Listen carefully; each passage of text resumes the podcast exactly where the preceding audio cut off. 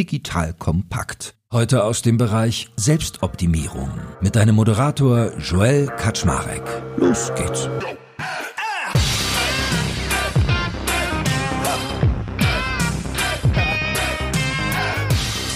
Hallo Leute, mein Name ist Joel Kaczmarek.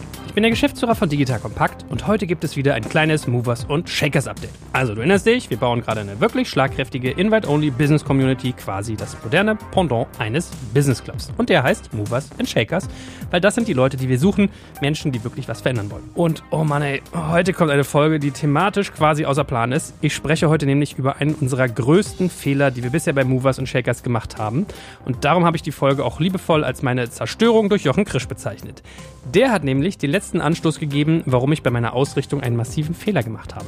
Aber hey, im Kern finde ich Fehler zu machen überhaupt nicht schlimm und erzähle auch gern davon, warum es mich nur so wurmt ist, dass ich quasi in der einen Woche das ganze Setup fertig gemacht und breit in der Öffentlichkeit davon erzählt habe und in der nächsten stelle ich dann fest, dass es gleich mehrere Gründe gibt, warum das nicht funktioniert. Also, was mir daran unangenehm ist, ist im Prinzip die kurze Haltedauer des Konzepts. Ich habe mich dann schon gefragt, ob ich das vorher hätte sehen können, erst hätte testen sollen und dann nach draußen kommunizieren und so weiter. Aber letztlich gehört das doch einfach auch zum Geschäft dazu. Ist doch menschlich. Also, ich erzähle euch einfach mal, wo wir konzeptuell falsch abgebogen sind und wie wir das nun wieder gerade biegen. Weil schlimmer als ein früher Fehler ist für meinen Geschmack, wenn man über Fehler nicht spricht, sie womöglich verschweigt und dann versucht, das Vorgehen aufrechtzuerhalten, als einmal den Stecker zu ziehen und Tabula rasa zu machen. Und ganz ehrlich, mir ist auch lieber, ich mache am Anfang einen Fehler Fehler, lerne schnell und spare dann nach hinten raus Zeit und Geld. Das ist ja sogar so ein Samba-Mantra gewesen. Schnell in eine Richtung laufen, damit man der Erste oder die Erste ist, der oder die dort ankommt und entweder ist die Richtung richtig und du bist der Erste oder die Erste, der auch schnell wieder in eine andere Richtung laufen kann, falls die Richtung halt nicht korrekt ist.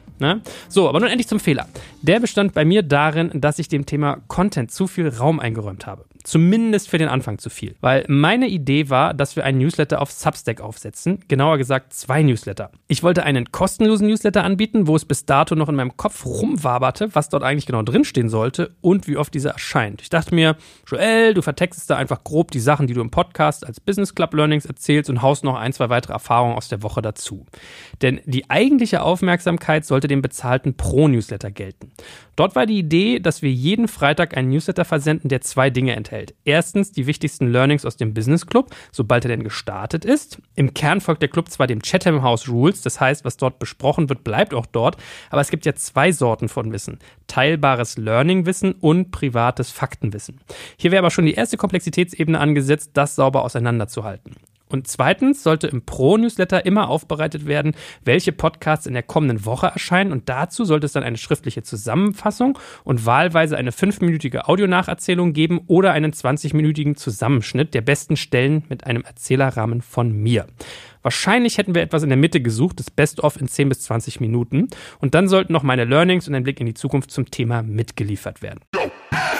Jetzt kommt ein kleiner Werbespot. Aufgepasst! Wusstest du, dass HR-Teams heutzutage mit mehr Aufgaben denn je konfrontiert sind? In der aktuellen Studie HR Trends, die Zukunft der Personalarbeit 2024 von Sage, wurden HR-Teams aus sieben verschiedenen Ländern und über 20 Branchen befragt, um top aktuelle Insights in der Entwicklung des Personalwesens zu geben. Sage entwickelt HR-Tools und Software für dein Unternehmen, um Lohnabrechnungen, Personalmanagement, Buchhaltung und mehr zu vereinfachen. So, und die Studie von Sage zeigt unter anderem, dass ganze 91% der HR-Teams angeben, dass ihre Arbeit Arbeitsbelastung im letzten Jahr zugenommen hat, aber gleichzeitig glauben 79 Prozent der Befragten, dass Automatisierung ihre Prozesse zukünftig verbessern und Zeit sparen kann. Ebenfalls spielt auch KI eine große Rolle. Derzeit nutzen etwa ein Drittel bereits Chatbots wie ChatGPT in ihren Prozessen und circa drei Viertel der PersonalleiterInnen sind sich bereits sicher, dass KI die Arbeitsweise im HR revolutionieren wird. Du merkst, die Studie ist vollgepackt mit Statistiken, überraschenden Erkenntnissen und Tipps für HR-Führungskräfte, die vorankommen wollen und zeigt eine Momentaufnahme der sich stetig wandelnden Rolle von HR heute. Am besten schaust du dir die Studie HR-Trends, die Zukunft der Personalarbeit 2024 selbst an. Unter digitalkompakt.de slash Sage, S-A-G-E, kannst du sie dir komplett kostenlos herunterladen. Und wie immer findest du alle Infos auch auf unserer Sponsorenseite unter digitalkompakt.de/slash Sponsoren. Werbung Ende. So, und daraus kann ich dir jetzt eine ganze Reihe Probleme bzw. Herausforderungen aufzählen, die mir speziell Jochen nochmal sehr schön vor Augen geführt hat. Erstens, es war unklar, was genau eigentlich in die kostenlose Version des Newsletters kommt und wie oft diese erscheint. Das machte schon mal seelischen Stress, weil es unklar war und ich die Erwartungen auf mir spürte. Zweitens hätten wir sehr sauber kommunizieren müssen, was public ist im Business Club und was nicht. Und parallel dazu hätten wir einen recht aufwendigen Prozess fahren müssen, dass immer jemand in den Sessions mit dabei ist, um sie zu protokollieren, dann hochwertig zusammenfasst und schließlich für den Newsletter aus allen Sessions die wertvollsten Dinge ableitet. Drittens habe ich schnell gemerkt, dass wir zu ambitioniert gestartet sind, weil wir sind eine feine Manufaktur und dort von Beginn an für zwei Podcasts pro Woche ein Transkript, eine Zusammenfassung, meine Learnings, ein Blick in die Zukunft, eine 5 Minuten Audioversion und eine 20 Minuten Audioversion sowie den Newsletter-Text selbst zu bieten, ist einfach zu viel. Das kostet so viel Zeit und der Aufwand wäre uns über den Kopf gewachsen. Wachsen ist okay, ne? denn so ein Konzept muss wachsen, aber nichts sollte dir über den Kopf wachsen. Viertens waren wir ja sogar schon beim Vertesten. Ich merkte relativ schnell, dass ich zusätzliche Ressourcen hätte einkaufen müssen, sodass die ganze Kalkulation noch teurer geworden wäre, als ich sie das letzte Mal vorgerechnet habe. Wir hätten also viel vorab investiert bei unklarem Nutzen und langwieriger Refinanzierung. Was wäre also passiert?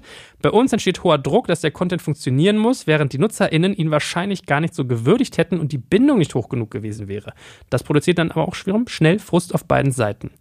Und warum wäre das so gewesen? Weil Jochen Krisch mir fünftens nochmal klarer gemacht hat, dass der Content zwar schön ist, aber nicht der Lockstoff, mit dem der Club funktioniert. Denn Content gibt es eigentlich genug. Das ist nicht das Problem. Schon jetzt kommen die Leute ja nicht dazu, alles zu lesen. Das Audio wäre hier sicher für viele interessant, aber eben auch mit einer langen Refinanzierungsphase verbunden. Und einen Business Club suchst du ja eigentlich für gute Erfahrungen mit Top-Leuten auf. Sprich, meine Aufgabe ist es, erstklassige Sessions mit Top-Leuten zu den zentral wichtigen Themen sicherzustellen und damit einen hohen ROI für meine Mitglieder zu realisieren. Stattdessen habe ich zu viel in Content gedacht, schlicht und ergreifend. Aber mehr noch, Sechstens, wenn ich auch die Business Club Learnings in den Newsletter und eine Wissensdatenbank geschrieben hätte, würde dies den Anreiz senken, an den Sessions teilzunehmen. Warum soll ich eine Session besuchen, wenn ich hinterher eine Zusammenfassung bekomme?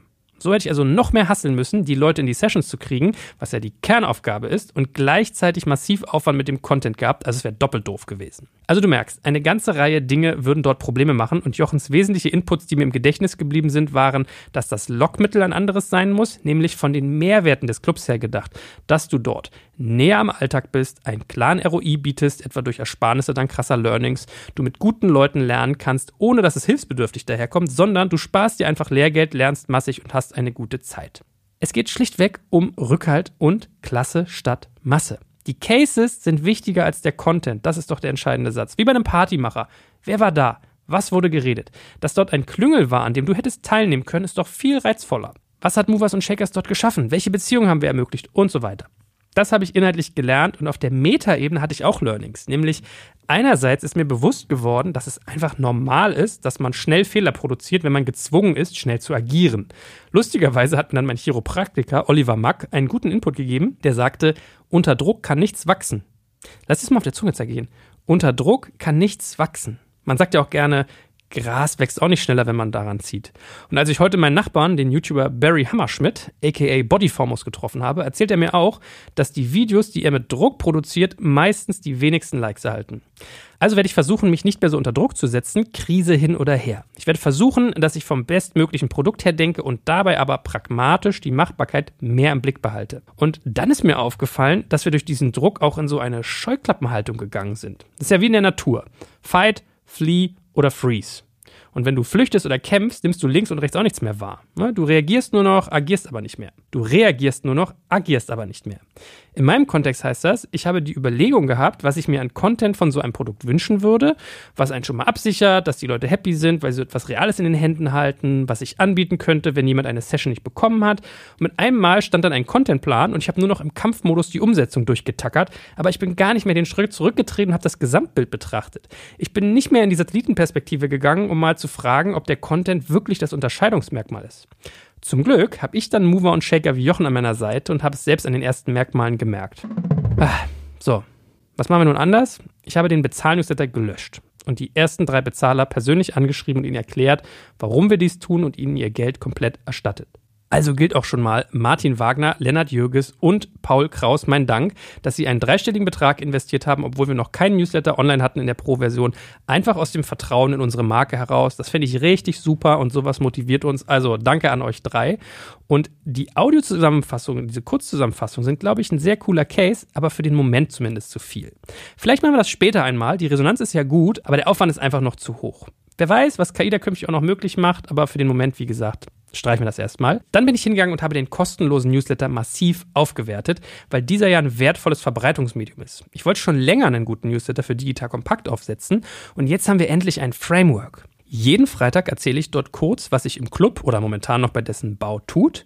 Einfach wirklich schlank und mit Wertinhalten wie Learnings oder tollen Ankündigungen versehen. Nicht komplex, aber so, dass es einen Mehrwert liefert. Und dann liefern wir für die Podcasts der laufenden Woche trotzdem meine Learnings und einen Blick in die Zukunft. Das ist genauso gut wie die Zusammenfassung und noch kompakter und selektierter und wir sparen uns den Aufwand, ein Transkript, ein Skript und eine Audioversion produzieren zu müssen. Das heißt, die kostenlosen Abonnenten werden damit mega happy und wir kriegen das mit gutem Aufwand hin.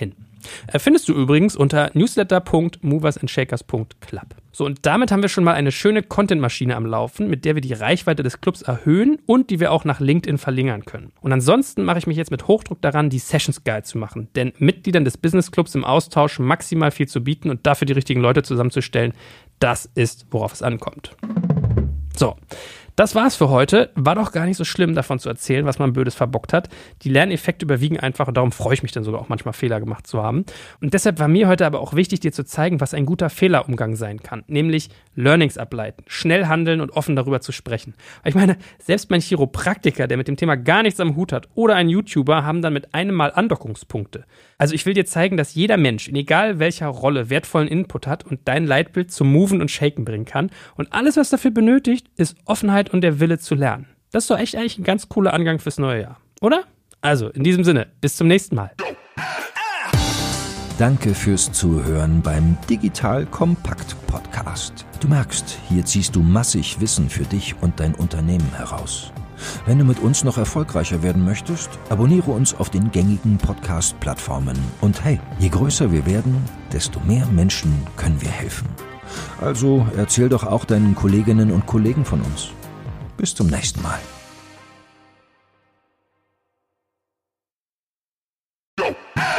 Jetzt kommt ein kleiner Werbespot.